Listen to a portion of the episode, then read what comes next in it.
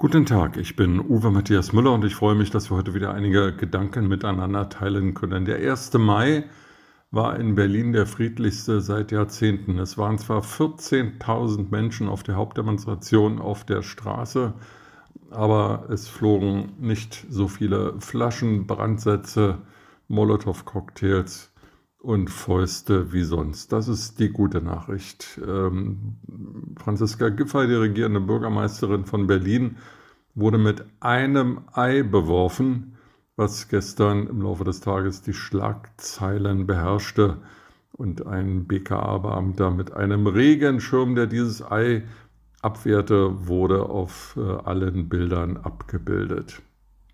Ein Ei auf Franziska Giffey und viele Buhrufe und Pfiffe bei der Rede von Bundeskanzler Olaf Scholz auf der 1. Mai-Demo oder 1. Mai-Kundgebung und er antwortete in lautstarken Tönen. Der brüllende Kanzler am 1. Mai.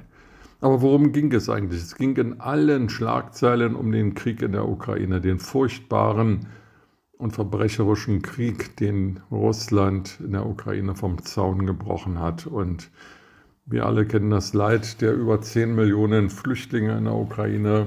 Millionen von ihnen sind inzwischen auch in der EU angekommen, einige hunderttausend in Deutschland.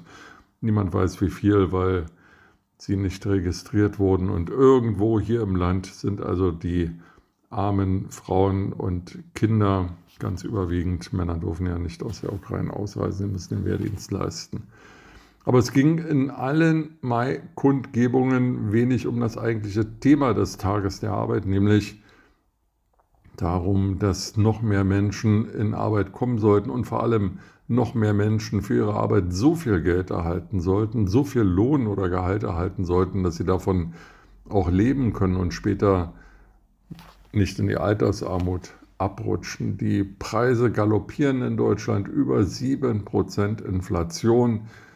Es gibt sogar Bundesministerinnen, die dem Druck zwischen Job und Familie nicht mehr gewachsen sind und dann zurücktreten, um sich ähm, mehr ins Privatleben zurückzuziehen oder ins Private zurückzuziehen. Es gibt äh, Arbeitskämpfe gegen Amazon und andere es gibt den Pflegenotstand, ähm, weil immer mehr Menschen den Pflegebereich verlassen, weil sie dem Arbeitsdruck dort nicht standhalten können und wollen. All das wurde kaum thematisiert. Und ich glaube, das ist eine der ganz großen Makrothemen unserer Gesellschaft, nämlich wie können wir Arbeit so organisieren und so bezahlen, dass die Menschen äh, die Arbeit wieder als Erfüllung ansehen und nicht als Belastung.